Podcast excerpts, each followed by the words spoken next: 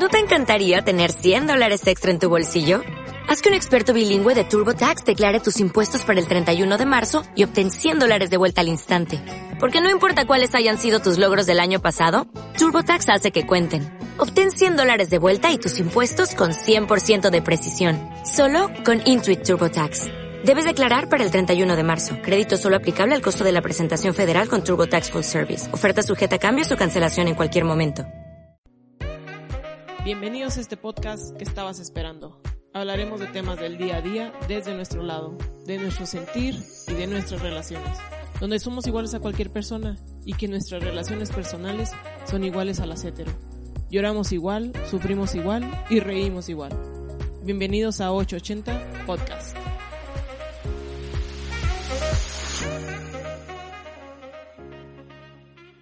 Muy buenas tardes, muchísimas gracias por escucharnos de nuevo en 880 Podcast. Eh, esta tarde, bueno, primero me presento. Yo soy Jessie. el podcast pasado ahí me, me reclamaron porque no me presenté. Yo soy Jessie y en esta tarde tengo un invitado muy especial. Tengo el honor de conocerlo, yo creo, desde hace como 12 años. Es una persona que adoro, que amo, que no nos vemos tan seguido, pero yo creo que cada live que tenemos es un atacadero de risa y a todos tenemos. Eh, trabajamos juntos un rato y él ahorita eh, es consultor y tiene su, su negocio de consultoría. Y se los voy a presentar así, así. Él es licenciado, eh, tiene maestría. Sí. tiene maestría. ya sé, ya sé, ya sé que eres máster, ya sé que eres máster. Ni la presumo, pero sí. Entonces, pues, mi estimado licenciado, es un placer recibirlo. Muchísimas gracias por concederme el capítulo número 2. Muchas gracias a ti por invitarme. De hecho, yo encantado de la vida. E, es el segundo, tercer podcast que hago. Eh, y ya han habido varios video lives, live zooms y demás de cosas de, de los temas de los cuales les voy a platicar, a los cuales me han invitado, está padre. Sí, tenemos como 13 años de conocernos. Sí, trabajamos de charitos que le hacíamos al trabajador. Pero trabajamos mucho, la verdad.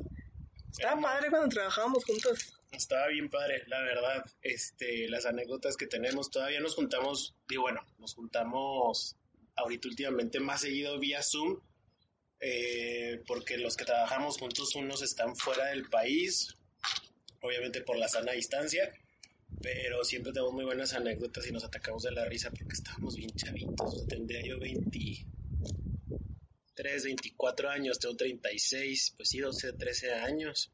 Y hacíamos cada burrada, pero trabajamos re bien. Como que éramos muy ñoños, ¿no? Mucho. Hasta la fecha yo seguimos siendo muy ñoños. Y eso nos salía muy bien, o sea, digo, ¿quién iba a pensar que chavitos de 20, 20 y tantos años hacían Oye, eventos. Hacemos unos eventos, el de ciudades hermanas con embajadores de Grecia, de, de todos lados. El foro emprendedor. El foro emprendedor, este, metiendo la mano en fiesta de Fiesta de Globo, Festival Country. El PBR. Pista de hielo. Pista de hielo, que antes digo que era, cuando era la pista de hielo era todo un tema y un acontecimiento, ahora el gobierno y municipio tienen su pista de hielo. Pero sí, era, y le hacíamos a todo, estaba padre, era un área de, de económico, era para impulsar negocios, impulsar la economía local, estaba bien padre. Bueno, yo me acuerdo, tengo muy buenos recuerdos y yo estuve un rato ahí porque ustedes ya eran un equipo que somos la bola de amigos que, que somos ahorita. Saludos al barrio bajo, ellos se entenderán. al barrio bajo que éramos barrio bajo. ¿Cómo, nos separamos? Éramos los del piso de arriba y los de abajo. Pero, pero pues sí, digo, estábamos en un área económico, todos ahí le hacíamos a todo. Estaba es que era una dirección muy chiquita, entonces al final de cuentas o cargabas con todos o no sacabas el evento. O sea, Completamente. O sea, era un área de pymes y eran tres, cuatro. Oye, sí, aquella la glorieta fue la que se aventaba, para no decir nombres, la glorieta la que se aventaba el, el el, de las hermanas. Y literal era ya sola y era un evento que no inventes. O sea, si nosotros éramos pocos y aún así teníamos.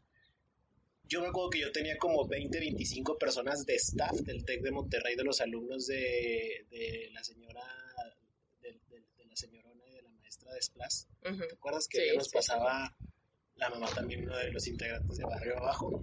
Este, que nos tenía alumnos de TEC de Monterrey y cada uno tenía sus 20, 25 alumnos porque se necesita un ejército para ese tipo de eventos y los, y los logramos y bastante decorosos. Sí. Muy, muy, muy buenos. Pero sí, nos conocemos de hace mucho tiempo y hemos trabajado juntos. Máster. Te voy a decir maestro. No, hombre, maestro, digo, Licenciado. o sea, y, y consultor y no sé, o sea, soy, sí, pues tengo una maestría, pero la verdad que digas tú qué bárbaro, que me guste o que pre- pretenda. En- a ver, empezando, mi estimado Lick. ¿En qué hiciste tu carrera? Yo soy licenciado en Ciencias de la Comunicación de la URN, Ajá. eh, me gradué hace 25, me gradué, No, no. 21, no, me gradué hace 15 años, 21, hace 15 años me gradué, Ajá. sí, No tengo sé. 36. Güey, Sí. soy comunicólogo, no, soy, no, no tengo ni, ni idea. Qué bueno que no eres contador. Sí, aquí puedo sacar mi calculadora. Este, me gradué de 21 años de la carrera eh, y tengo una maestría en administración de empresas con especialidad en recursos. ¿Cómo empiezas? O sea, me quedé en que organizábamos eventos cuando se acaba la administración, que todos agarramos como que rumbos separados. Y luego ya de ahí organizabas eventos y luego de repente ahorita estás de consultor y yo así con cara que en qué momento me perdí el hilo. O sea, ¿en qué momento llegamos aquí? Oye, es que está bien padre porque es como algo que es una ventaja dentro de los millennials, del pensar en que hace uno tantas cosas y Eres millennial, eres Yo, yo generación sí me considero millennial, me considero un millennial, un millennial muy, Al menos te voy a decir algo, eres millennial cumplido. ajá, ándale, un millennial muy estructurado, Sí. ¿sabes? Un millennial con muchos cimientos, con muchas bases, o sea, que Eres tiene- Virgo. Ajá, eso también, o sea, que, que comienza y acaba lo que comienza. Que lo acaba probablemente en un año, dos años y se desespera porque quiere hacer algo más, sí, como millennial, y así ha sido. Y es tanta la experiencia que gracias a Dios he adquirido, que ahorita resultó que tengo mucho conocimiento de ciertas cosas y, y acabo de conocer un síndrome que le decía a mi hermano que es psicólogo. Le digo, creo que tengo el síndrome del impostor. Porque El síndrome del impostor es las personas que saben y tienen tanto conocimiento y que son tan capaces y que de repente se desacreditan a sí mismos y no se encuentran, no encuentran, no le encuentran el total valor a todo lo que han hecho. O sea, de todo lo que sabes, todo, lo que, saben, ah, o sea, aprendes. se, se detienen y dicen de que no, no sé tanto. No, no soy experto. Te lo juro, no sabía que existía el síndrome de impostor y lo, lo descubrí hace poco, alguien lo mencionó y me puse a investigar y yo así de, a la madre Soy yo. Pues tengo algo de, digo, sin tirarme al piso, porque nunca lo hago con intención de tirarme al piso y de que me recojan y digan, no, güey, tú eres el más fregón. No, no, no, sino que yo en mi cabeza, cada vez que me presentan como el experto en, o el que sabe de, o el mero mero, ta, ta, ta, yo digo yo de que, uy, o sea, me da como el miedo de que la gente me encuentre como un fraude. Ese es el mi síndrome del impostor. Que, que el- un temor a que la gente te encuentre como un fraude.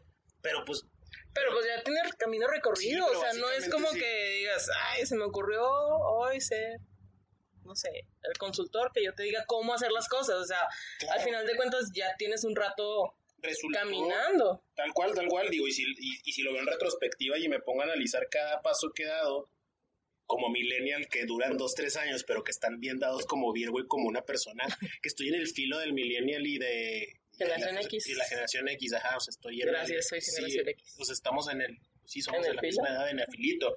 Este, yo por ahí creo que va el tema de, y aparte vengo de escuela que es muy cuadrada, de la SPAVI, es una escuela local que antes tenía una forma de educación como muy, muy estricta, muy, muy, muy, no militarizada, pero muy estricta, o sea, mucha carga de trabajo, no había capacidad de poder, este, hacer cosas, temas sociales, porque eran dentro de tu retícula del día completo para no hacer nada más que estar estudiando. Creo que de ahí también parte un poquito y mi papá siempre ha sido, fue muy estricto. Con formas, con puntualidad, con, con, con si empiezas lo acabas, si lo haces, lo haces bien. Y creo que de ahí parte que tengo esa dualidad, el, el de millennial. Y antes de estar en donde trabajamos juntos, yo estaba en el área de comunicación social. Que antes yo me, imagínate, yo ahorita hago mucha consultoría de estrategia y marketing digital. Y antes yo no te, o sea, pues yo soy de una generación de hace 15 años donde no existía Facebook e Instagram, o empezaba el, Facebook. Entonces yo en esa dependencia que trabajaba, yo modificaba o cambiaba los, las notas de la portada de la página de internet y redactaba las notas, cambiaba las notas y cambiaba las fotografías, que si ahorita te pones a pensar era posteaba una foto y le ponía un copy. O sea, en su entonces era un tema de te metes una página y metes tal y luego bajas la foto, bajas la nota, subes la nota. Y yo creo que no había tantas preocupaciones, ¿no? No, o sea, tantos filtros, o sea, o sea, lo subías y lo, ah, Y sin página- y lo, ya. Y una Y página. ahorita es, no, pásalo a comunicación social y lo que te lo autorice y lo que te lo regrese y luego, no, quítale esa palabra y no sé qué. Yo ahí sí dependía de una de mis maestras de vida, de Pati Ulate, que fue Mm. una mentora de las, que, de las mentoras que he tenido. Ella fue mi maestra en la carrera y ella era la coordinadora de comunicación social, entonces sí, Sí. reportábamos mucho, pero a mí me daban muchas libertades porque lo hacía bien. Te digo, Porque ya te conoces. Ajá, no, y hacía, redactaba bien, subía buenas fotos, era una página de una dependencia en específico. Entro después donde trabajamos juntos, de ahí salgo y luego eso lo de eventos, hacía los eventos del, de un este, presidente foro? municipal. Ah, sí, de un presidente. Ahí, Sí. nomás así. Este, ¿Así? Hacía los, los eventos internos y externos, de ahí salgo y lo Ah, es que de ahí empiezo. te fuiste a relaciones públicas. ¿Te acuerdas que me robaron? Sí. Me robaron y me fui a Y que relaciones lloramos públicas. todos porque te largaste, traidor. y me fui con otra de mis mentoras. Una de las, este, Lizzy, Lizzy García, que sigue siendo una excelente de las amigas más cercanas y más este, queridas que tengo, y ella también de mis mentoras. Con ella hice la maestría y este, de ahí empiezo a hacer eventos, relaciones públicas, atender gente, pero luego de ahí nos fuimos, acabó la administración, nos fuimos juntos a Casino de Chihuahua, creo que ella todavía sigue siendo la directiva de Casino de Chihuahua, el Club de Empresarios Casino de Chihuahua, y me voy a Casino de Chihuahua con ella, se me presenta la oportunidad de, se- de ayudar a emprender un un centro de transform- transformacional. Sí. Este es un centro de, como de talleres vivenciales, psicología corta y así. Yo le empecé como de gerente. Era concentrar a todos los alumnos, a los entrenadores. Y ahí duré como seis meses porque las circunstancias de la vida me movieron a Monterrey. Ahí seis meses literal porque hubo un parte del proceso, o sea, la intención de ella era, eres mi gerente, pero te hago life coach. Como yo ya traía seis años de experiencia en life coaching, era lo que hacía en mis ra- ratos, ratos libres, ella quería pagarme la maestría o el entrenamiento para esto y yo ser el entrenador exclusivo de ese centro. Pero para ser life coach requieres una vocación como la, del- la de la, la docencia o la de el seminario. Ok. O sea, es una vocación. No, no es como que, ay, ¿sabes? O sea, Ya me avento mañana y soy coach de un vida. chorro de, vi- de, de tu vida y tienes que quedarte con mucho en la vida ajena y yo no, ya de repente ya como limpiarme de tanta cosa que veía. Pues muy cargado, ¿no? Mucho. Sí, claro. y seis años y acabé muy bomba, entonces me separé de eso y se presenta la oportunidad de irme a Monterrey. En Monterrey hago relaciones públicas, imagen y marca de un centro comercial de los más reconocidos de San Pedro y de una... ¿En qué año? ¿Qué año estamos hablando ahí más o menos? No me, no me acuerdo. No, no me acuerdo. Como Eh, 2014, 2015, espérate. yo creo, ¿no? Salimos, casi todos salimos al mismo tiempo de esa administración, Ajá. pero no me acuerdo, fue... No, Ni o sea, a- a- o sea, me voy para atrás, ocho años, estuve dos en Monterrey, ocho, nueve, diez, hace diez u once años, diez Ujú. u once años, diez años, despuésito de que salimos de fomento, casi, porque me fui un año y cacho, estás haciendo los cálculos. No, ¿No? Oye, y estando en Monterrey, este, estoy durante un año y medio, dos, como se llama gerencia de imagen, mercadotecnia y relaciones públicas de, eh, de gerente, gerente de imagen, relación, gerente, es que el nombre más, lo más complicado del mundo, pero así el tema de relaciones públicas de ese centro comercial y de un pabellón de restaurantes y bares. Estando ahí empiezo a conocer mucho acerca de imagen, acerca de campañas publicitarias, que en realidad pues es lo que estudié. Y pues se me daba, desde chavito siempre se me dio mucho el tema de imagen eh, como comunicación, no como styling, pero empiezo a hacer como trabajos de styling en Monterrey, al vestir a las modelos de las campañas, al, al que comunicaran lo que era la campaña. Y pues me encargaba un buen de cosas más este, así un buen de cosas más. Yo era, me burlaba y siempre decía que yo era la pícara soñadora. Hay una novela de los no- Noventas. que era Mariana Levy. Mariana Levy, que, Que, en paz que en el descanse. universo esté ahí. Que en paz descanse Mariana Levy, que vivía en una tienda departamental que era Sears en ese entonces, y yo decía que yo era la pícara soñadora porque yo vivía en el centro comercial. O sea, yo vivía en el centro comercial. Así era de 9, 8 de la mañana a 3, 4 de la madrugada, porque... O sea, tú cambiabas la, la imagen de... Todo, y aparte todo tiene que suceder fuera de horario de flujo de, o tráfico de gente. La noche, ¿no? A partir de las 10 de la noche yo creo. Ah, y dale de largo, ajá. Por eso estaba ahí hasta las 3 de la mañana viendo cómo quitaban, ponían pendones, cómo quitaban y movían este, letreros, este, cómo hacían las nuevas activaciones, cómo ponían las nuevas activaciones, porque hacíamos por temporalidades, es decir, en abril teníamos una campaña el Día del Niño, mayo campaña el Día de la Madre, había de regreso a clases, había de la cuesta, había del Black, eh, Black Friday, del Viernes Negro, es aquí en México, ¿verdad? Sí, había de todo. Fue una friega, de las friegas más friegas y de las que más aprendí. Tenía una jefa complicada. Uh, eh, complicada, así hasta el punto de, pues complicada, nefasta. Involucraba muchos temas personales y los arrepentía de involucrarlos, pero honestamente era una pistola para el tema de lo que hacía. O sea, le aprendiste. Al final de cuentas yo creo que todo el mundo le aprendes, ¿no? Es que es el tema de que era nefasta, pero una pistola. Lo que hacía era, era buena rimas. Entonces yo le aprendí, absorbí todo lo que pude durante esos dos años y me regreso a la ciudad de Chihuahua eh, acá eh, me regreso y empiezo a trabajar en un... ¿Renuncias allá? ¿Te regresas? Renuncio y me regreso. Así, que ya, ya Monterrey me cansó. Dos años me, me causó hasta problemas de salud el tema de que no tenía ni descanso, ni hacía ejercicio, mal comía, mal pasaba por estar metido ahí todo el día fuera de horarios y demás. Y en los dos años dije, no, esto no. Y pues, no era que dijeras tú qué bárbaro la remuneración y la ciudad de San Pedro, bueno, Monterrey es caro y San Pedro más. Y pues así se gasta ya.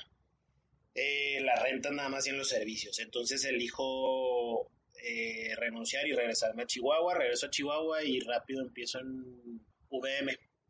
Eh, ah, sí, es cierto. Ah, pues sí, volvemos a trabajar juntos. Sí, eras este. Yo daba clases, sí, en prepa.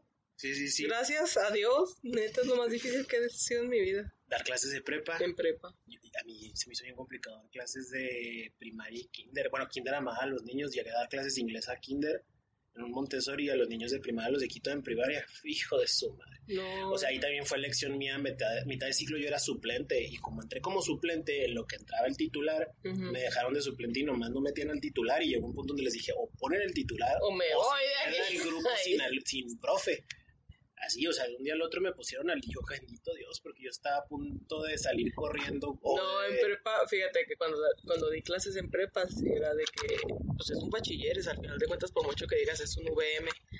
Eh, pero me da, soltaban un chiste, eran, eran muchos. Eh, ya ves que tiene como dos, dos sistemas, el sistema binacional o no me acuerdo cómo se llama, ah, y como el normal y el normal eran como 30, 40 alumnos, o sea, era otro bachilleres. Entonces decía uno un chiste y yo como maestra, pues yo me acordaba cuando estaba ahí, pero yo, yo me podía reír, entonces era así como que, ¡ah! Sí, tengo que ser, ¡Salte! tengo que ser el adulto. Ajá, soy el adulto, lo salte. no los puedes sacar, ¿desde cuándo no te pueden sacar? Si a mí en el bachiller me sacaban. Claro, claro. Que según tengo entendido, ya modificaron mucho todo el tema del sistema educativo de, de VM, me lo estaba platicando una persona con la que coincidí en una plática.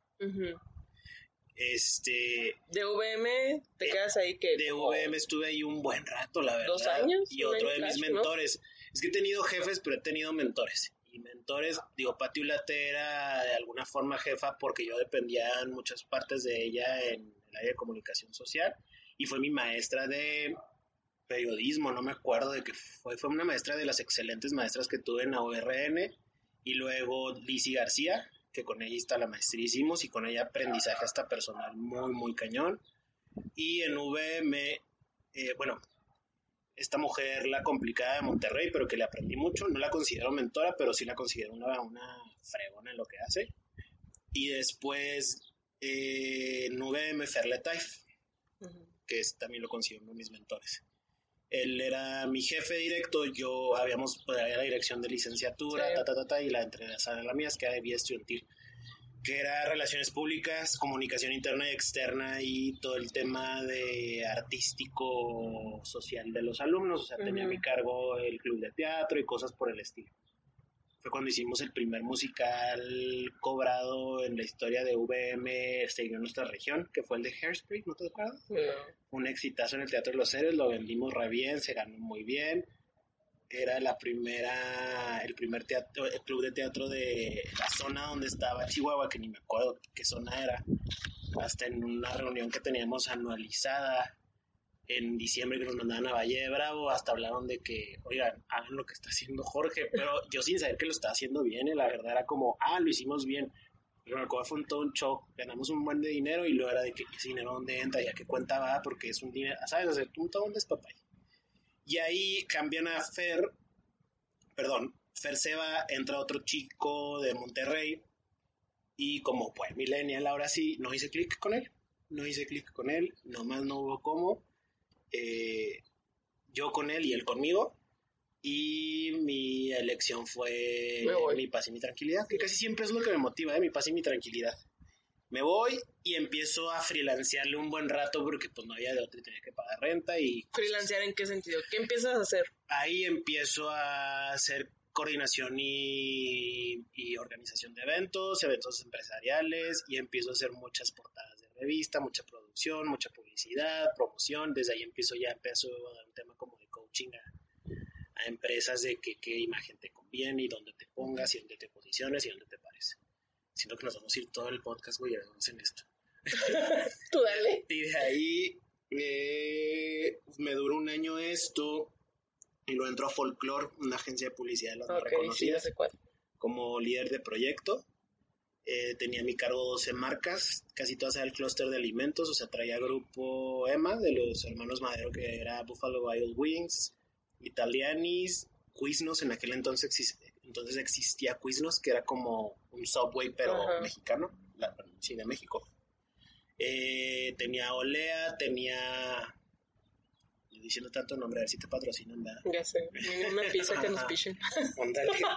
Algo, güey, bueno, ya Quiz no, existe, pero ni Yanis, pero pues Buffalo Wild. Ah, no, el Olea tampoco, ya no, ¿no? No, le hace, pues digo, ahorita no tengo idea cómo por les pandemia y demás. Sí, esos restaurantes están cañón, pobre gente, cabrón. Pues sí. Este. El sector restaurantero sí está. Qué cañón. Pues, qué grueso eso, y el sector belleza también. Digo, son los que tengo ya más proximidad. Yo los que veo digo, qué bárbaro. Eh, de entre ellos y luego un café, pero bueno, también tenía el centro de exposiciones, Expo Chihuahua, a Grupo Valles con todos sus fraccionamientos. Y lo que hacía yo era liderar community manager, diseñadores gráficos y generarles pues campañas, contenidos y demás. Ahí estuve un año que solo era lo que duraba el proyecto y acabando esto entró a trabajar a relaciones públicas, pero ahora del Estado. No, del Estado. Dos años, años. Que es donde volvemos a coincidir. Bueno, no tan cerquita, pero otra vez. Pero nos veíamos, sí, porque ahora si querías hacer un evento en te tenía que hablar cualquier la neta, la neta era una facilidad así de que ay hay un evento en Palacio no sé qué y lo permítanme lo voy a hablar con mi compis tú, tú y nuestra otra amiga de barrio bajo sí de que me acuerdo la, anécdota de que oye es que le hablé a tal y, y como que mi payaso me dijo que no. Ah, y que les dice a ustedes dos de que tal y luego sí. No, hombre, déjale mal. Pero, ¿qué pasó, corazón de mi vida? Y lo, chaparrito de mi corazón. ¿qué pasó? Y lo, oye, esto yo, yo. ¿Me hablas esto? Ah, yo sí me lo mandaba toradísimo de trabajo. Le dije, y le dije que me lo mandaba por correo, porque por teléfono. No, no, no, espérate ahorita. Y o sea, digo, no, no había este, preferencias, ¿sabes? O sea, nunca he sido de tal, pero ella lo tomó como de que, ay, güey, ¿por qué me pide correo? Pero porque si yo no me respaldaba con correo, y nada más fue de que manden no, correo. No, y se te iba a olvidar o... Ah, les dije yo, sí, mándenme correo, pero ahorita me acuerdo, o sea, va. Sí. Pero nunca era como de, ay, trataba mejor una persona de otros, porque luego va a parecer eso. Siempre a todos era con toda la educación del mundo y con todo el respeto del mundo, nada más que ella lo vio como de, porque no me lo resuelves por teléfono y pues porque se me olvidaba. Y ya después, ya después me decían, oye, háblale a tu amigo, háblale a tu amigo. Sí, pero porque ahora también me pasaba que estaba en mitad de evento y nada más contestaba teléfono, en ese momento son momentos muy críticos y contestas teléfono a proveedores o a pues, a mi jefa, que no había de cómo no le contestara, ¿sabes cómo? Pero ya números externos o de fuera de, pues está complicado, o sea, Sí, me acuerdo que me decías, estoy ocupado, lo, ya te mandaba un WhatsApp, oye, necesito esto, esto, esto. Sí, sí, pero, pero sí, ella, ella interpretó, pero no fue así, o sea, todo fue con toda la educación y el respeto del mundo. Saludos, Dani. Ni me acuerdo del nombre, pero me hablaban no, del mundo, güey, me hablaban proveedores, no coincidió la vida que me tocó. ¿Cuánto hace en gobierno? Dos años. Coincidió uno donde, donde me hablaron de, de un, un, salón de eventos de los más reconocidos de Chihuahua y de los más caros de Chihuahua para ofrecerme ciertos servicios. Pero pues honestamente yo sabía cómo era el tema de, de, esta administración que son muy cuidadosos con el gasto, o sea que no están, y ahora por el endeudamiento que dejó la pasada, entonces a mí me mandaban presupuestos de una barbaridad de dinero y, y yo desde ahí sabía decirles que que no, o sea, yo decía, yo les voy a ahorrar el mándame correo y el hacerte darte a tole con el dedo de que yo realmente no creo que vaya a suceder porque el presupuesto de tenemos no, te da. Pues yo que después me topó esta persona y me dijo, me bloqueaste desde el principio y yo pues es que de todos modos no había, sí.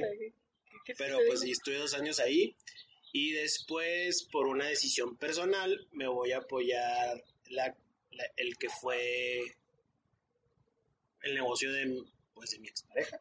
Este, él tenía su negocio, él tenía su negocio desde, desde que estábamos juntos, nada más que empezó a crecer bien su negocio, circunstancias de la vida lo acomodaron en áreas muy específicas o lugares muy buenos, muy talentoso, su sociedad también es muy talentosa y empiezan a crecer y él me, me, empieza, me empieza a enrolar, convencer de que, pues, que trabajara por lo mío, que me fuera ya a manejar lo, lo que es. Independiente pues que me fue a manejar el salón que iba a ser, o sea, el, el salón que al final del día iba a ser de los dos, nuestro patrimonio, nuestro, nuestro, Agua, señores.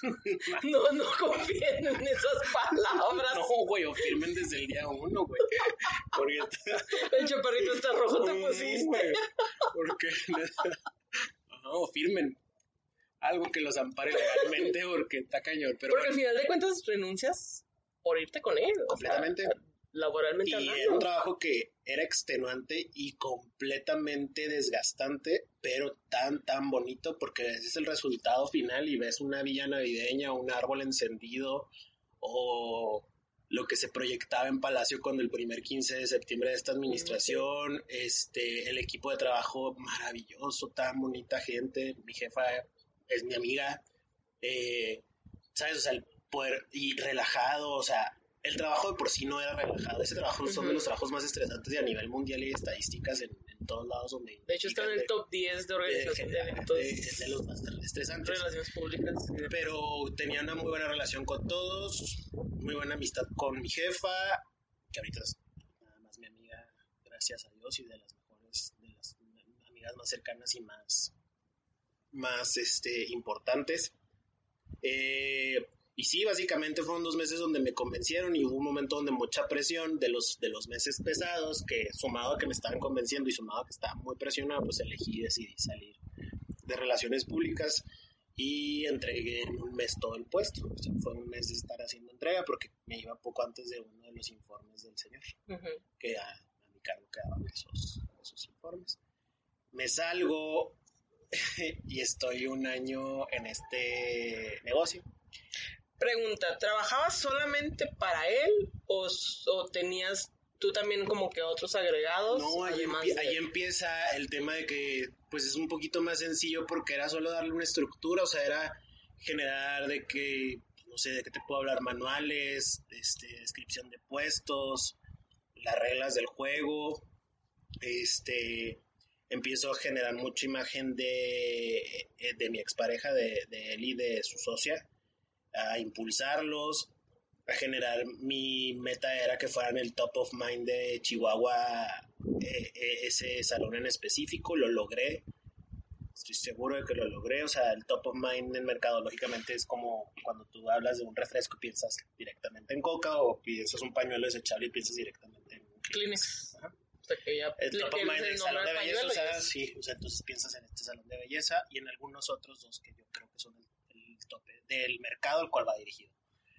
Eh, empiezo a hacer pues mucha relación pública y estando en este proceso, eh, tengo y coincido con agencias de relaciones públicas y de influencers. Tan conocido el concepto de influencers y tan odiado y tan aborrecido. El Bienvenido 2020. Ajá, de influencers de Monterrey, de Guadalajara y México. Coincide que mi expareja empieza a arreglar algunas de ellas, con otras tengo muy buena relación con su director, que es de Monterrey, con las mismas chicas y empiezo a ver como es algo que aquí en Chihuahua no hay, que no existe y que pues viene y viene bien. Y a finales del año pasado, bueno, sí, a finales, septiembre, octubre, me junto con gente que tiene, que tiene ese empuje y trae ese, trae ese rollito en sus redes sociales a nivel local. Lo hago eh, porque sabía cómo y lo, lo hacen ellos porque buscaban, buscaban a alguien que les ayudara y que supiera cómo. Ellos fue por su necesidad de, de hacerlo, o sea, de, oye, pues es que me están pidiendo que suba y suba y suba publicidad, pero pues yo me estoy quedando sin nada y ya, o sea, sabes, pues es su tiempo y su esfuerzo y demás. Entonces, junto un... Oye, es que las redes sociales sí es... Está un tiempo, o sea, sí es... Inviértele tiempo, inviértele creatividad, inviértele imagen, inviértele... Y análisis, y tienes... O sea, por ¿Qué vas a subir? Yo en ese salón de belleza que estuve, este... Digo que siempre puedo decir Pepi Pau Studio. Tú Inicialmente lo, agarré en su Instagram. Yo llegué y estaban entre 3.000, 4.000 seguidores, 3.000 seguidores en, febrero del año pasado. Sí. Y para marzo, abril, mayo, junio, julio, para julio, para marzo, abril, para mayo, junio, y teníamos casi 10.000, 11.000 seguidores orgánicos.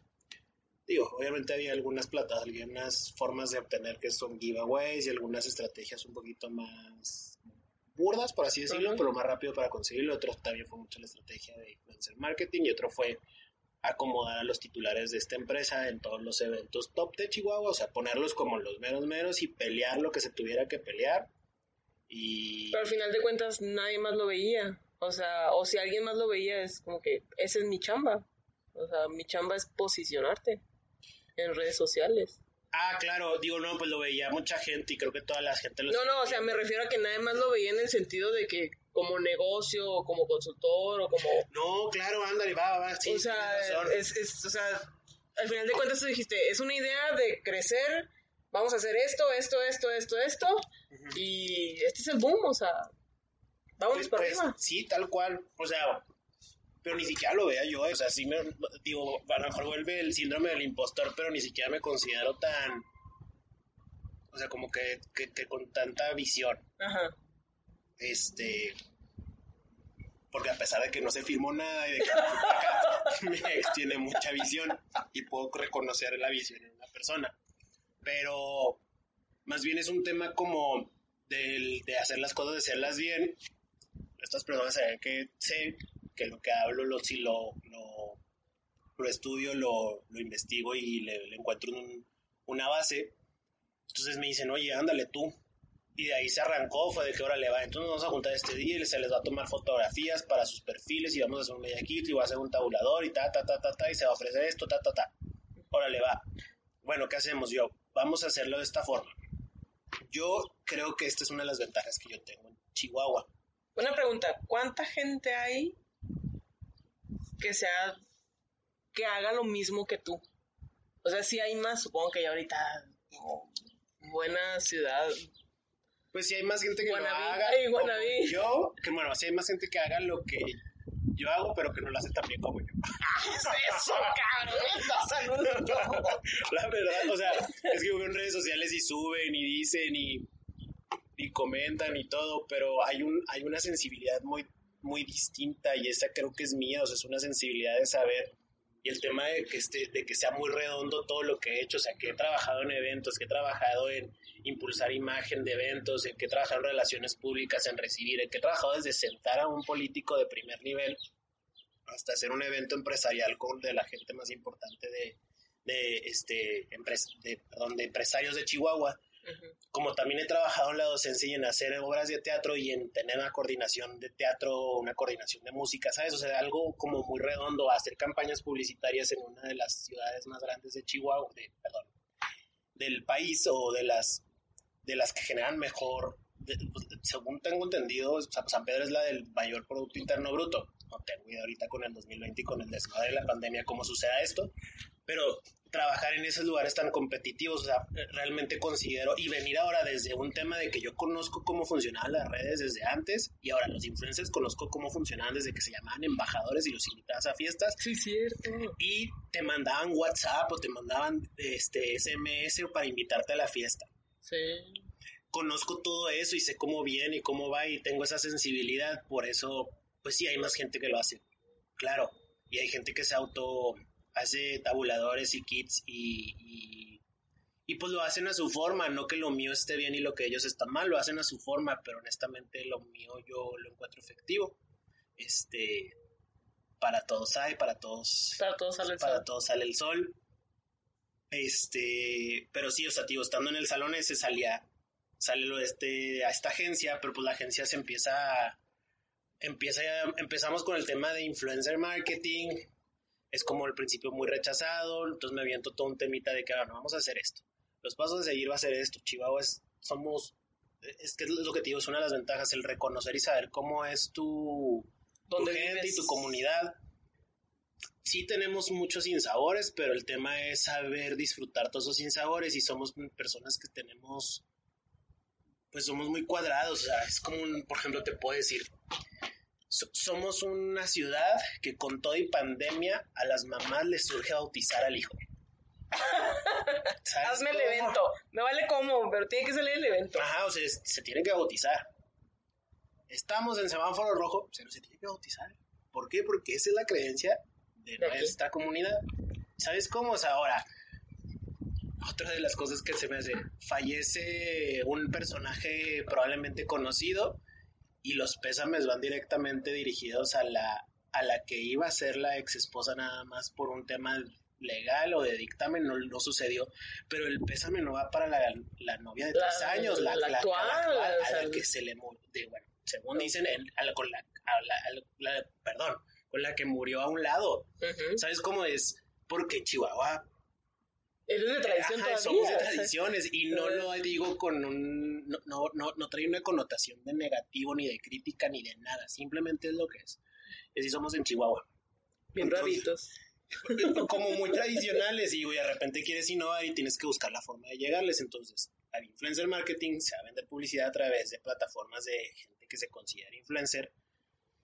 Y la gente aquí está habituada a comprar publicidad en espectaculares, en radio, en televisión y en revistas impresas o en periódico. Entonces, ¿cómo le haces para llegar a esa gente que va a pagar el influencer marketing? Entonces, yo, eh, con relaciones, logro posicionar a estas personas en la portada de una de las revistas empresariales más importantes de Chihuahua, en su edición de diciembre-enero, que era la única edición bimensual y es el guide, es como lo, lo top de lo que pasó el año pasado. Nos vamos a una portada, la portada está muy cool, pero el tema que yo pensaba más allá de estar en una portada era de que la gente siguiera hablando de la portada y la gente que cree en, esas, en ese tipo de publicidad diga, ah, ya, ya encontré yo la puerta trasera o la ventanita por donde entrarle a la tradición de la publicidad y decirles esto también vende. Entonces la gente lo ve, lo rechaza, lo critican, todavía seis meses después lo siguen criticando, pero ya hay mucha gente que le cree. Ujú. Y así es normal. También era mucho de educar al consumidor, al educar al empresario y educar a la persona considerada como influencer, porque también No empezaba- cualquiera es influencer no, tampoco. y o sea. aparte de repente pasó mucho de que, ay, me regalan la blusa, ok, te publico. Ay, me regalas el chocolate, ah, te publico. Ay, me Ujú. regalas, ¿sabes? Y no era lo que era mucho educarlos de tu plataforma tiene un valor porque por algo te sigue tanta gente y tal. Entonces sucede eso, tenemos esa portada y luego en enero tenemos otra segunda portada con otras dos de las personas.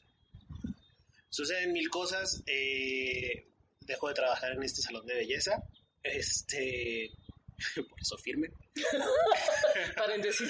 Me Papelito que- por delante, Me neta. tengo que poner. Oye, pero eso del papelito por delante es en todos los sentidos. En o sea, todo, todo, no, todo, no todo. solo todo. De parejas y No, de todo. De, amigos, de, de, de todo. Y me tengo que pues, pues, a chambear. Entonces, pues me pongo a trabajar y ahorita resulta mucho el tema de que aparte de el tema como banal de pensar en que vendes una persona y su plataforma para, ahorita me pasa mucho que pues tengo la experiencia en posicionar marcas personales, marcas este, de establecimientos, entonces la gente me empieza a buscar como coach para coacharlos, para hacerles una estrategia, para irlos guiando en lo que van haciendo. ¿En redes sociales o en general? En general, porque por ejemplo, en algunas hasta capacitaciones de servicio al cliente, capacitación de imagología, capacitación de comunicación interna. Mi creencia es que también pues si quieres lograr comunicar algo bueno o algo asertivo hacia el exterior de tu empresa, requieres primero empezar. ¿Por ti? Sí, sí, sí, o sea, por ti y por el interior de tu empresa. Entonces, si, si estás teniendo a lo mejor una área de oportunidad, una deficiencia en la comunicación interna, pule tu comunicación interna para que hasta tu mismo empleado sea el que habla bien de ti y sea un voz, o sea, un este, de boca en boca, que es la publicidad principal de nuestra comunidad de Chihuahua. Tenemos que reconocer cómo somos. Y nos encanta hablar de la demás gente, a todos, y en mi comunidad, Chihuahua, más creo. Entonces, pues busca o procura que la gente entre y entre a un ambiente tan, tan, tan agradable que, que te, recomienden por cualquier lado. Al final de cuentas también Chihuahua sigue siendo un rancho. Entonces, somos chiquitos. Sí. Los seis grados de separación yo creo que se convierten en tres. Tal cual, yo también lo he dicho eso, ¿eh? eh los seis grados de separación aquí, aquí son tres. Tal cual, tal cual. Yo también lo, lo, lo comenté alguna vez.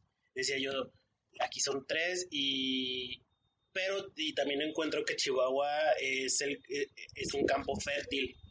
Este estamos tan chiquitos que podemos crecer muchísimo. o hay mucho para dónde crecer. Y y somos gente pues fértil por así decirlo, o sea, como que con el interés de conocer más cosas, porque lo que veo es que si tú ves algo de fuera que crees que pueda funcionar aquí, te lo traes aquí y va a funcionar. Va a funcionar, el tema es mantenerlo. Pero también somos de modas, o sea, porque funciona y primeros dos, tres meses y eso creo que era muy evidente antes que me la, que me la vivían antes de que ah, ¿El antro nuevo. ¿Cuánto vivía? ¿Un año? Ajá, y se me hace mucho, un año, se vivía meses, pero había unos que lograron mantenerse porque algo hicieron y algo implementaron y le modificaron y crearon una campaña y crearon una promoción y demás este, somos bien transparentes, o sea, como dice el, está el escudo casi casi, o sea, somos gente como lo que dice el escudo, entonces es nada más cuestión de analizarlo y en todos los estratos, ¿eh? Porque desde el nivel socioeconómico, la mejor medio, medio bajo, al medio, medio alto, son, es lo mismo, o sea, es, es la forma de llegarles. Y les gusta mucho el saber que estás tratando con gente que conoce a gente que ellos conocen. Entonces, es, es una de las formas como lo, como se ha, como ha sucedido. Y ahorita pues me pasa eso, o sea, me buscan para, y eso, o sea, me buscan para mucho coaching y la verdad te puedo decir, es, es pesado, complicado porque es un circo de, de, 20 pistas, pero con un solo showman, o sea, le hago al malabarista. ¿Estás trabajando tú solo, o tienes...? Hay una chica que... me ayuda, que es con diseño gráfico y es excelente. Excelentísima ella. Este. Y, Pero nada más, o sea, o... Nada más y yo, y pues es que todo mucho es mucho de coaching, o sea, es esto por aquí, esto por allá, y, y el coaching también te da la, la facilidad de hacerlos un poquito, pues, independientes. Está padre, digo, si lo ves como empresa, puedes pensar en que no vas a depender de esto siempre, pero ahora siempre todo cambia, yo estoy pensando en todo lo que va cambiando y estoy buscando en todo lo que va cambiando para estar ofreciendo en esas consultorías tocando el tema, ahora sí que referente a pandemia y demás, yo creo que pues todos la vemos a dónde vamos, o sea, al final de cuentas, ¿qué sigue? O sea... Y, y, ha dado un buen de talleres de, bueno, no talleres, he dado lives y ahorita voy a empezar a dar ya talleres de esto. Este, y me la he pasado capacitándome de eso. Eh, imagínate que nos adelantamos 10 años en un e-commerce y en un en el e-commerce y nos adelantamos 10 años en lo que, lo que se refiere a publicidad. Eh, desde hace mucho tiempo siempre soy hablar de que las revistas impresas van a ser obsoletas, ahorita creo que son obsoletas. Eh, nada más por el tema de que no puedes estar agarrando revistas o cosas de la calle. Eh, hacia dónde vamos, todo se digitaliza. Este, todo parte ya más de un tema de la mejor fotografía, el mejor video, el mejor 3D, el estar ofreciendo, el estar enviando todo a domicilios. este, todo va hacia una conciencia más humana, una conciencia más desde sus raíces, todas las empresas, hasta las empresas más cañonas. Me tocó ver eh, publicidad de McDonald's en Francia, recién empezó la pandemia y sacaron una de Haz tu Whopper en tu casa y literal era una plantilla con el jamón, el pan, el tomate y venía abajo el precio y en qué centro comercial podías obtenerlo. Me acuerdo mucho porque era de Francia, porque decía Carrefour y lo que es como un centro comercial de, Francia. Hijito, aquí lo tuvimos. aquí lo tuvimos un rato, claro, muy internacional. Sí, claro. Estamos creciendo. Bueno, y lo cerraron. Ya no han vuelto. Pero bueno. Y tipo ellos pues al final del día no están vendiendo su Whopper, están vendiendo su imagen, están vendiendo conciencias, no salgas a la casa por tu Whopper, mejor por el super. Ahorita creo, no sé, niégame o, corrígeme lo que tú hayas leído o demás. Yo creo que dos áreas que han crecido muchísimo y que van a seguir creciendo, número uno es el e-commerce, como tú dices. Si tú eres un restaurante y no tenías como que el servicio a domicilio o como que comida para llevar, o te pones las pilas, papacito. Ahorita yo creo que no estás vendiendo ni jota completamente. Y aparte, redes sociales. O sea, si antes vendías. Si no tenías internet, si tu página de Facebook era así como que, ah, pues X, o sea, sube una foto a la semana.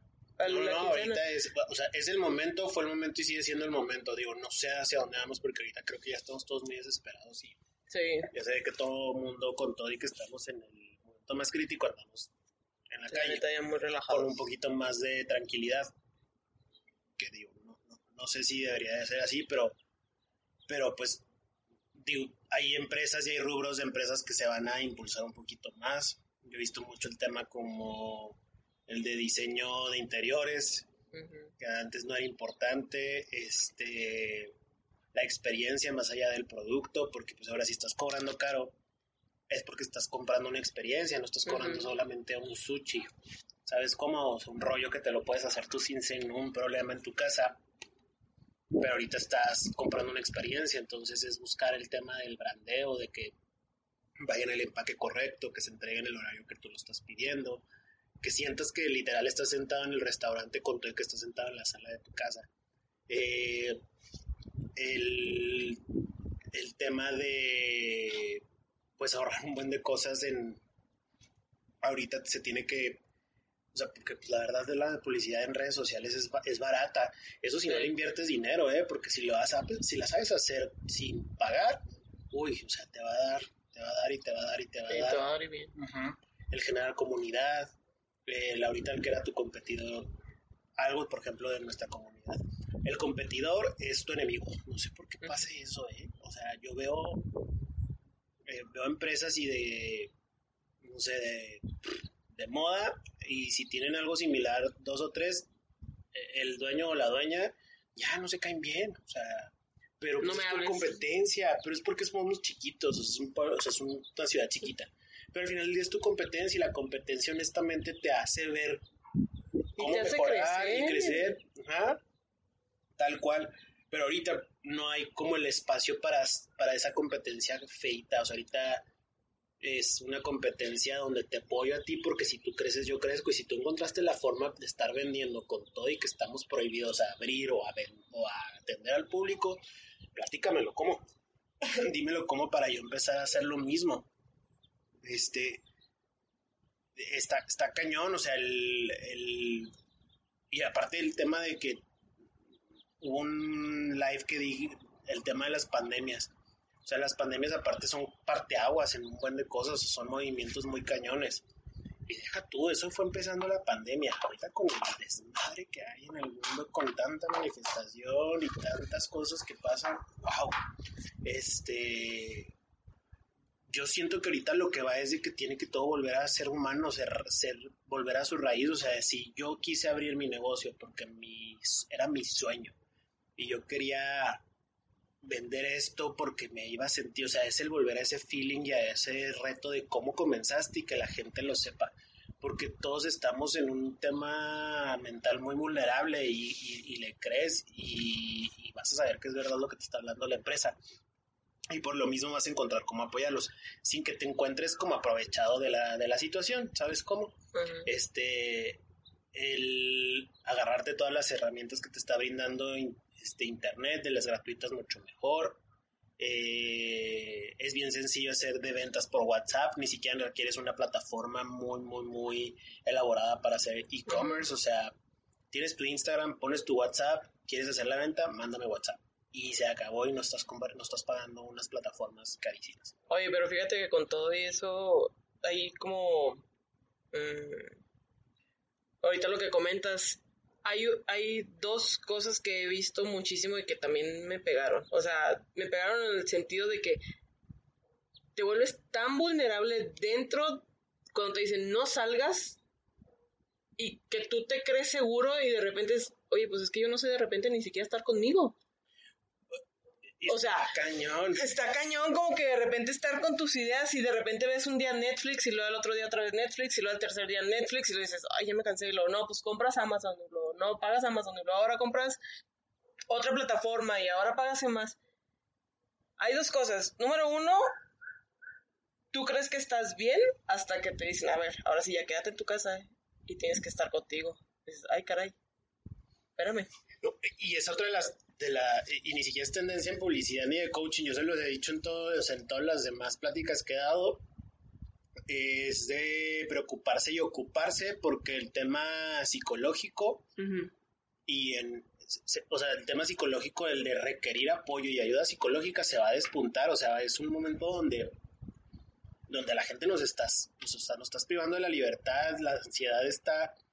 me decía mi hermano que es psicólogo, me dice, oye, los síntomas de un ataque de ansiedad son similares al de no respirar, sentir que te sube la temperatura, que te duele la cabeza, que te duele el cuerpo. Me dice, imagínate la locura de pensar, si es una persona con problemas este, psicológicos y de ansiedad, que te dé eso, en pandemia te pones peor, o sea, es un tema psicológico. ¿O cuántas veces no durante este dos meses y cacho que llevamos encerrado, cuántas veces no dijiste, neta, ya me pegó? O sea, ya me pegó, ya me, ya me dio, me duele la cabeza, no puedo respirar, no sé qué, y el siguiente día, ah, no. Sí, sí, sí. No, y, y, no, sí está cañón. Y el, a mí, gracias a Dios, no sé si porque yo traje un proceso de, de apoyo psicológico desde enero de este año que no me agarró tan de guamazo, ¿sabes? O sea, me agarró de guamazo, pero iba terapiado. Este, iba tranquilo hacia lo que era, pero obviamente ya ha habido días que digo yo a la fregada. O sea, complicados de clientes de que, no sé, o sea, por ejemplo, experiencias de las pésimas a una clienta que ni pagarme. Sí, y decir, es pésimo tu trabajo con la intención de no pagarme. Ajá. O sea, no porque fuera pésimo tu trabajo. Ah, no, pues un pretexto, y yo de hoy un descuento, o o aguántame porque ahorita lo tengo muy complicado. Y yo la demás me adapto. Y, eh, o sea, el, el, el, el, que se te bajen clientes, digo, eso yo lo hablo de mí, lo mío inmediato. El que en un momento digas, a la fregada, o sea, sí, me puede estar dando a mí, pero también mis papás, o sea, mi familia, mi, mi, mi gente que quiero, o sea, está, está cañón, ¿sabes? O sea, el pensar, a mí me pasaba, me pasaron dos veces de la nada, de la nada sentir de, o sea, la fregada, ¿qué va a pasar? Mis papás, que son viejos, o sea, es como el primer pensamiento. Y ahora pensando en un tema de publicidad también, hay un efecto, el gaslight, el gaslighting, que es como, no sé si sea precisamente un término psicológico, probablemente es como un tema, o sea, un término coloquial a lo que se refiere a este tipo de cosas de manipulación. Ahí está, creo, una película de Gaslight, que es como el, este, esta manipulación cuando estás en un momento vulnerable. De, ah, no me quieres, ah, ok, o sea, sabes, o sea, que sucede mucho psicológicamente en parejas y unas cosas. este, publicitariamente y, y, como consumidor, cuando abran las puertas, por así decirlo, y nos permitan de, de no recuperar una libertad distinta y adaptarnos a una nueva normalidad, va a suceder que psicológicamente todas las empresas te van a empezar a vender tantos sentimientos de los cuales te reprimieron y te limitaste durante la pandemia. O sea, libertad. Y con libertad vas a vender viajes y con libertad vas a vender condominios y con libertad vas a vender este mil cosas. Este eh, valentía, con valentía vas a vender coches, con, con valentía vas a vender relojes, con valentía vas a vender ropa, ¿sabes? O sea, todas esas cosas que nos faltaron y que nos frustraron y que nos limitaron durante la cuarentena y, todo este proceso, va a haber muchas empresas. Yo ahorita más bien sería como de que aguas tú como consumidor, de que no, te, hagan un gaslighting de que, ay, sí, yo, me privo de la libertad. Yo quiero la libertad, entonces voy a pagar este viaje a Europa que nunca pagué y al triple, ¿sabes? Cosas así. Eh, creo que es lo que puede llegar a pasar en el tema publicitario. Está cañón porque la verdad también tiene una responsabilidad las empresas como los consumidores la tenemos, como es el tema local, o sea, a mí me pasa de repente hay empresas muy buenas locales de alimentos. Yo consumo mucho alimento de fuera de mi casa. No, no se me da la cocina. y de repente me encuentro más de que, ay, voy a pedir a tal lugar que yo sé que están bien, o sea, que digo, que puedo conocer un poquito más de la situación y que no, no están siendo tan afectados. Entonces mejor me voy al restaurante que yo sé que requieren un poquito más del apoyo. Eh, o al changarrillo, cosas así, ¿sabes cómo? Este no sé, la tintorería a la cual voy, tengo años yendo esta tintorería, probablemente yo no necesito ahorita estar mandando, pero pues de repente hay días que me pongo guapo en la casa y llevo después los pantalones y las camisas. Y como dijeron ellos, o sea, eres de los pocos clientes que sigue trayéndonos ropa. Ahora, no es que yo soy un salvador, pero es más bien el pensar en toda la película. A mí me afectó, a ti te afectó, a todos nos afectó. Y, dentro de lo poquito que yo te pueda dar, o sea, ni siquiera me estás pidiendo como y es un consumo que vas a tener al final del día, entonces, pues digo, si puedes echarle la mano, pues les echas la mano. Eh, por eso hice mucho chorro de lives, como en, temas de capacitarlos o en temas de darles tips de qué es lo que viene. De hecho, me estoy acordando que ahorita aquí traigo una de mis apuntes porque, por ejemplo, en temas de publicidad les hice 13 preguntas. 13 fueron. Que ni siquiera sé si las traía apuntadas amiga, y ahorita ya diciendo que las voy a platicar, pero por ahí las dejo. pero son preguntas básicas como que preguntas para planificar estrategia post post crisis, pero ahorita se las busco, pero si quieres digo, o sea, pero digo, he dado pláticas de esto, he dado pláticas acerca de de cómo, de cómo impacta el influencer marketing. Mañana tengo, de hecho, un taller, es el primero que se cobra ahora pues se cobra porque también alguna tengo que tengo que comer. Si quieren que apoye al de la tintorería. Ajá, entonces, eh, ese, pero aparte, se está cobrando en 150 pesos por persona, ¿sabes? Es un, y ahora se está cobrando 150 por persona y somos tres personas las que lo estamos impartiendo. Que digas tú, ¿me estoy haciendo millonario? No pero estoy apoyando en algo y de alguna forma estoy obteniendo. ¿Cuándo haces el live? O eh, es un Zoom, es un, es un webinar, un taller, lo doy mañana a las 8 de la mañana. Eh, o sea, lo doy a las 8 de la, mañana de la mañana, perdón, de la noche. Eh, ¿En tus redes sociales? Eh, el flyer está por Emprendelog, que es de donde parten estos talleres. Es un blog dirigido a emprendimiento, muy enfocado a emprendimiento de mujeres. Ok. Y se da mañana, pero de ahí parte una serie de talleres. Ok. Se va a dar este que es influencer marketing, luego voy a dar uno porque quieren como conocimientos básicos de... Quieren conocimientos básicos de Instagram. Uno de servicio al cliente. Y pues lo que va pidiendo la gente y de lo que sepa, si lo sé bien, si no, pues digo, no, también no inventarle a... aventar información como... Con todo y que soy, de que tuve mi... De que tuve mis inicios en como life coach, pues no, ¿sabes? O sea, no... No lo... O sea, no soy un life coach. Pero mira, sí encontré las preguntas.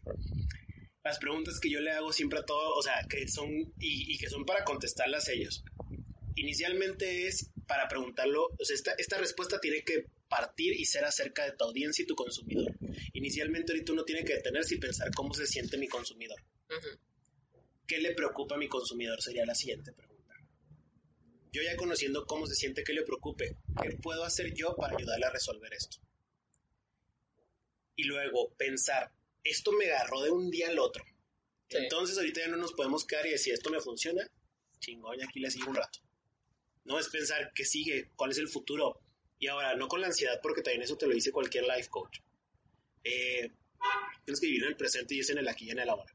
El pasado es nostalgia y el futuro es preocupación. No es que vayas pensando en el futuro en preocupación, sino que puedas pensar cómo creo yo que se van a comportar en el futuro. Y ahorita es bien sencillo, ¿cómo se van a comportar? Van a seguir queriendo consumir eh, productos hacia su casa, servicios hacia su casa, con toda la higiene del mundo, que le seas, que le des la facilidad del mundo en, sí, o sea, me lo puedes consumir, pero me lo puedes comprar a través de WhatsApp o a través de plataformas amigables. Eso es como yo creo que se van a comportar en un futuro. ¿Y dónde va a convivir el consumidor después de esto? Yo honestamente, por como conozco mi comunidad, siento que vamos a llegar a ayudar en un periodo donde de que, ay Dios, qué pena, o sea, qué miedito ir al restaurante con mucha gente, o qué miedito ir al cine con mucha gente, son como las cosas muy tradicionales de Chico. Qué miedito ir a misa con mucha gente.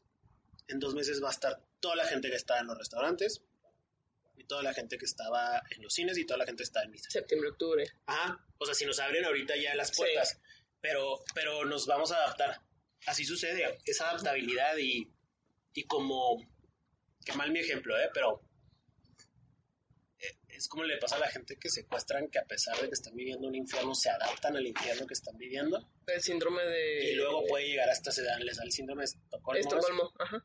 Digo, no, no precisamente que les dé el síndrome de Estocolmo, pero se adaptan. Se adaptan a que deben de vivir o en ese espacio o con ese maltrato. Y hay unos que hasta desarrollan una dependencia emocional de la persona. Este, imagínate si sucede esa adaptación, o sea, esa adaptabilidad, perdón, entonces, ¿cómo no va a poder suceder en esto? O sea, somos, queriendo y no todos somos muy resilientes. Nada más que no todo el mundo estamos conscientes de que tenemos resiliencia. Eh, entonces, ¿dónde va a consumir este, dónde va a convivir este consumidor después de esto? Y ahora, pensar en tus medios de comunicación.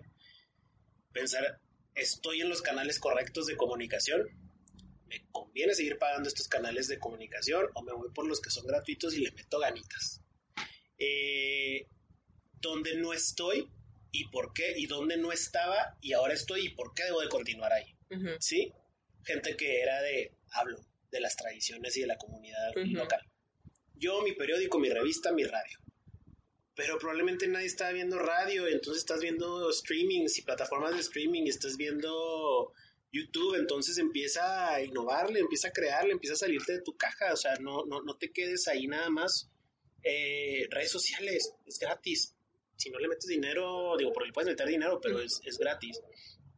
Y es sentarte y ahora empezar a buscar, o sea, en que tuve altas, en que tuve bajas, cuáles fueron mis resultados o mis insights. Esto para la gente que tiene redes sociales puedes verlo un poquito más, o sea, qué me funcionó, qué no me funcionó y ver qué base de datos tienes, porque una vez que pase esto, búscalos, acércate a esa gente y cómo es que estoy obteniendo resultados y cómo es que no. ¿Me funcionó esta promoción o no me funcionó esta promoción? ¿Me funcionó esta, este rebaja o no me funcionó esta rebaja? Y en el tema de creatividad y tecnología, eh, se puede adaptar tu creatividad o lo que estás haciendo ahorita al futuro y cuál será el posicionamiento de tu empresa para después y cómo puedes adaptar tu tecnología a futuro o en esta actualidad ya, en nuestra nueva normalidad que es Instagram, Facebook Shop, Lives, ayudarte eh, con e-commerce y Shop, ¿sabes? Ver toda esa forma que puedes adaptarlo. Una muy buena amiga mía con la que doy estos talleres, Diana Dávalos, tiene una empresa de las art novias, se llama, y vende tocados y arras y lazos para novias su adaptabilidad, o sea, ella piensa, yo ahorita mejor tomo unas fotos fregonas del producto, me armo un buen catálogo en línea y ahorita evito la visita. Con todo y que la novia requiere verlo para enamorarse del producto, pero... Esto es lo que hay. O sea, esto es, lo que, lo, que, te puedo, dar. Hacer. Y ahorita que se abre un poquito más, bueno, cuando se abrió un poquito más es recibe una persona o dos en el día o tres, está recibiendo una hora tras hora, tras otra, pues es lo que estás haciendo. Los salones de belleza que empezaron a mandar este productos de mantenimiento de cabello, de peinado, de perdón, de o sea, al final de cuentas te los tienes que ingeniar. Tiene que haber la forma. Y si hay, o sea, si hay. Y, si hay, en serio, o sea, la ropa, que me decía una amiga también que tiene tienda de ropa, que cómo le hago. Yo, pues es que tú sigues subiendo y si la gente le gusta el producto se lo va a comprar y ahí lo va a tener porque no nos dijeron no vas a volver a tener libertad, nada más estamos en un momento donde no podemos tenerla. Y todos estamos con la esperanza de que cuando pase esto vas a salir y vas a querer salir con tus mejores garras. Los gimnasios que te pues mandaban la, o la bici o el equipo de pesas, todos se han adaptado, o sea, es la forma. ¿Sabes?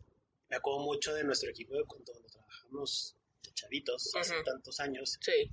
Eh, creo que el que era tu jefe hablaba de cuando te dan de baja de, una administración, que le, creo que era él, ¿eh? la verdad no me acuerdo, pero hablaban mucho de una historia de la, familia y, su vaca.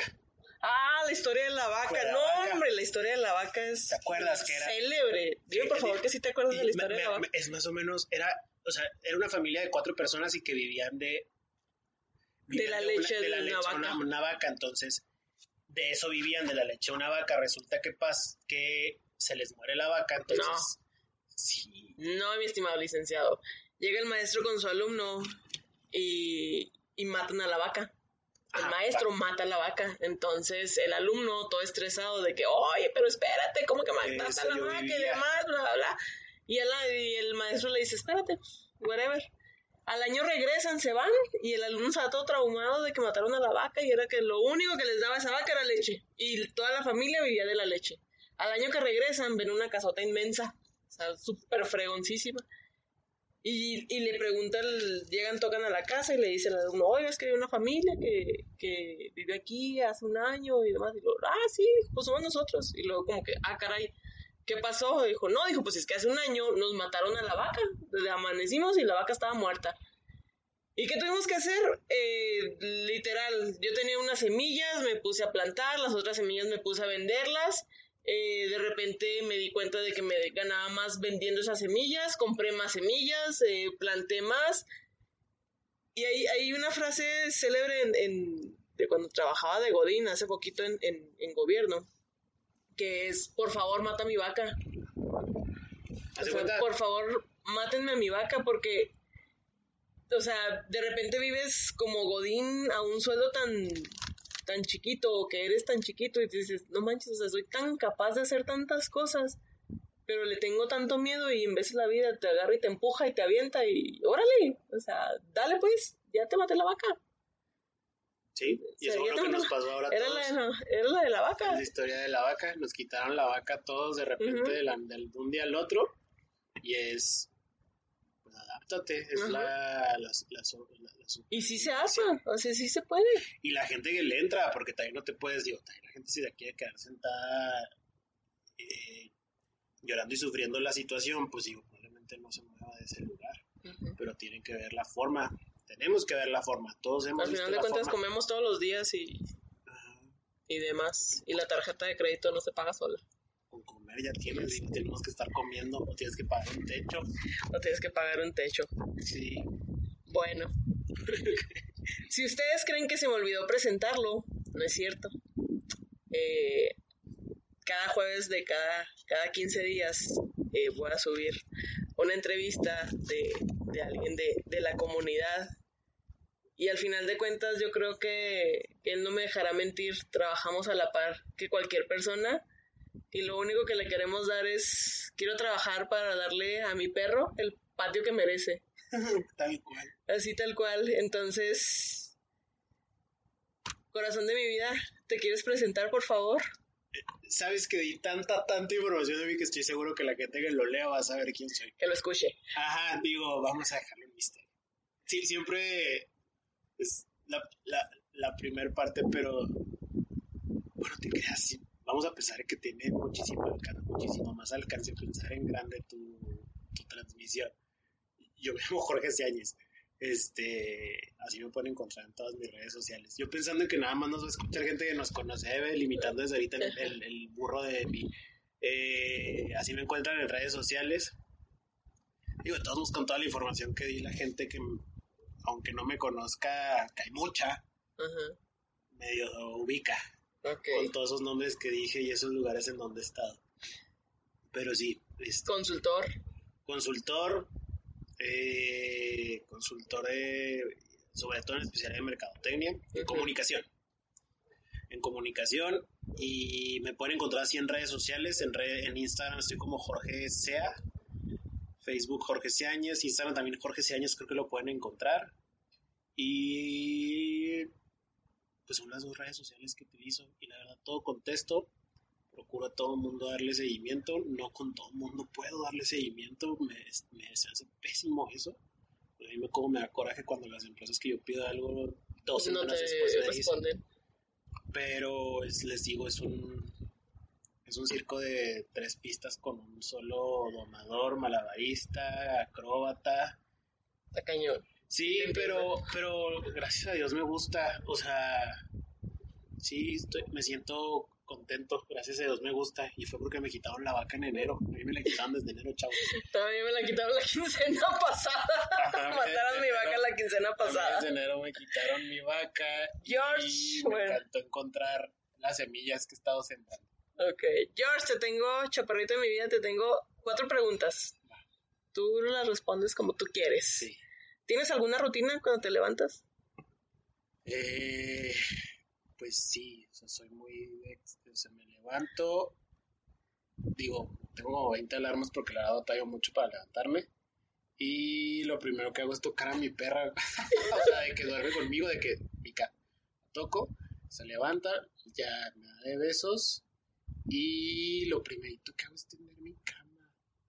Qué bonito, no te creas yo también. O sea, es como desde chavitos ahí, a lo mejor me puedo ir a la tarea a hacer pipí, pero tipo, tiendo mi cama. O me voy a lo mejor y me empiezo a preparar un café, pero me regreso y tiendo mi cama. Tender mi cama, saludar a mi perro, hacerme un café, hacer pipí. Ok. ¿Cuál es el peor consejo que te han dado? El peor consejo que me han dado. Uy, y lo tengo ahí en la funda de la lengua.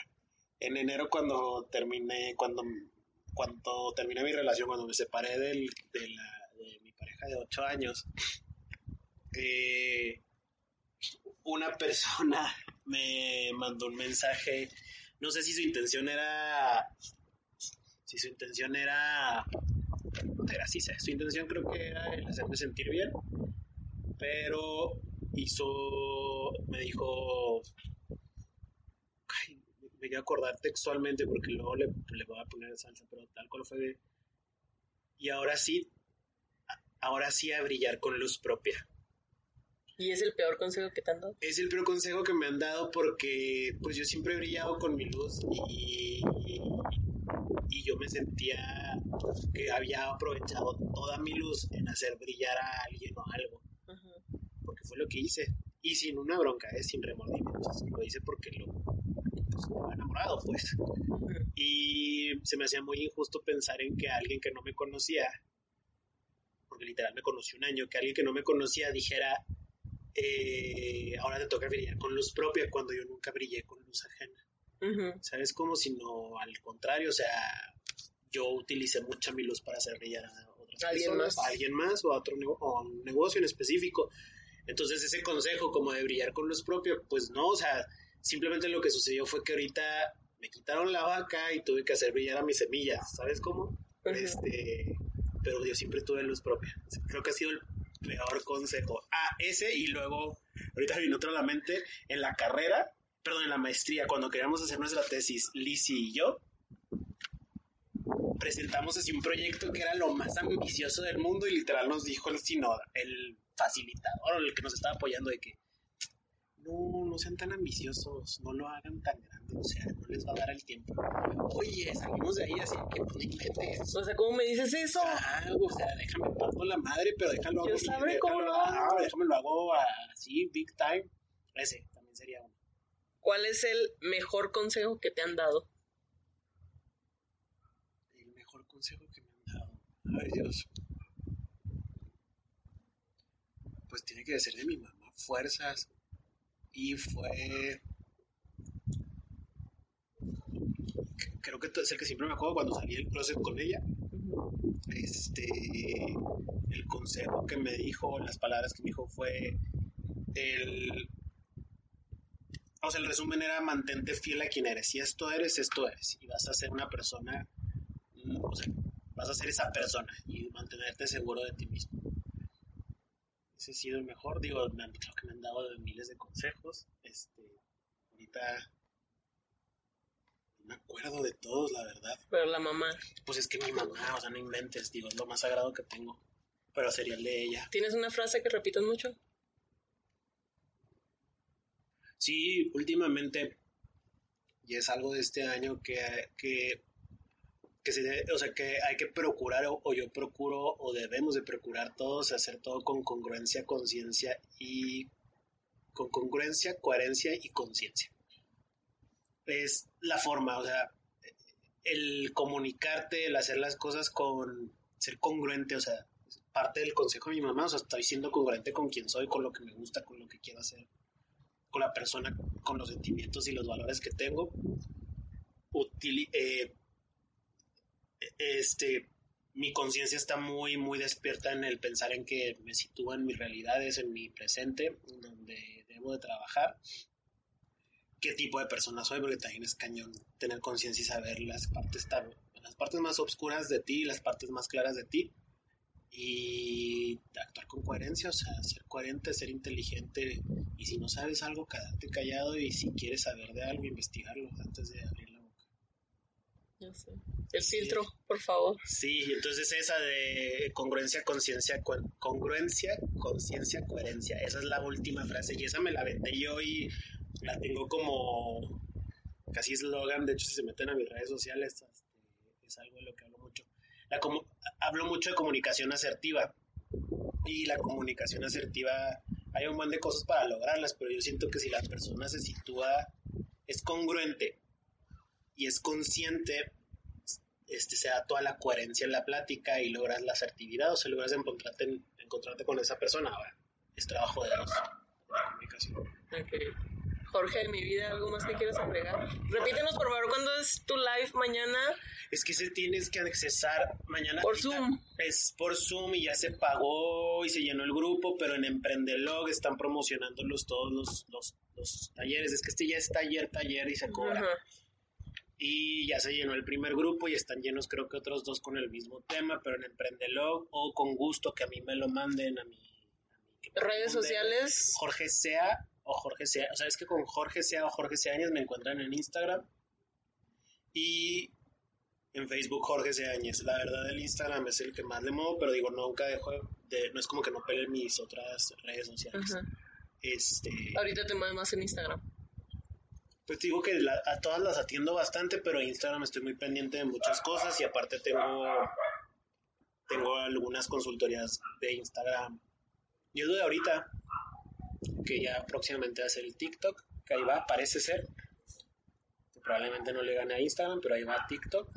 Me está aburriendo TikTok, no te creas, no tengo. Yo no tengo TikTok. Gracias a Dios no tengo TikTok y en pandemia no usé TikTok. Y me debería de adaptar, ahí estoy regando yo. Pero sí, en Instagram me encuentran y digo, estos talleres ya son cobrados y cobrados de, de 150 pesos. Una costo de recuperación mínimo. Y la verdad están muy, muy, muy, muy nutridos. O sea, tienen mucha información, te ayudan un buen. Y si no sientes que te ayudan al 100%, pues obviamente estoy yo como para brindarles el coaching o la consultoría. Porque digo que lo del influencer marketing que te dices el año pasado y que ahorita si hay uno, hay un 20 y todos hablan y hablan como si supieran todo. Todos hablamos como si supiéramos todo. de ese tema. Redes sociales. De ese tema, pero pero pues digo, yo tengo un poquito más de experiencia y no pasa nada, hay mucha gente que lo hace muy bien. George, de mi vida y de mi corazón, muchísimas gracias por acompañarme. Gracias a ti y por mis palomitas. Porque, hoy sí hubo chévere.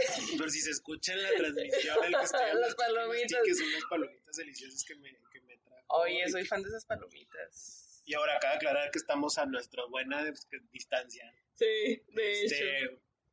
Y estamos al aire libre, de hecho, básicamente. Sí. Aparte muchas gracias, gracias por invitarme y qué padre tu proyecto. En serio, muchas felicidades. Gracias. Muchas, felicidades. Gracias, gracias por venir, neta.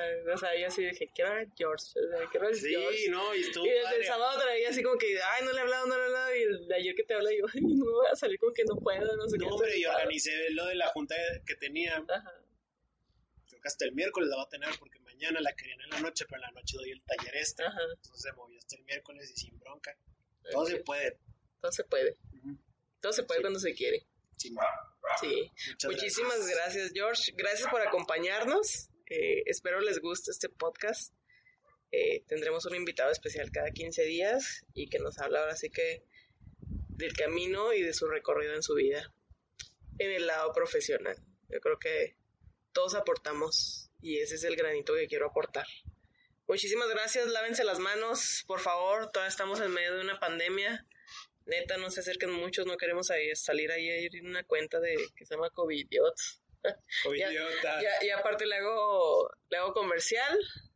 Buenas noches a todos y bonita semana. Señores, señoras, señoritos, chihuahuenses, nos vemos el próximo jueves. Gracias y buenas noches.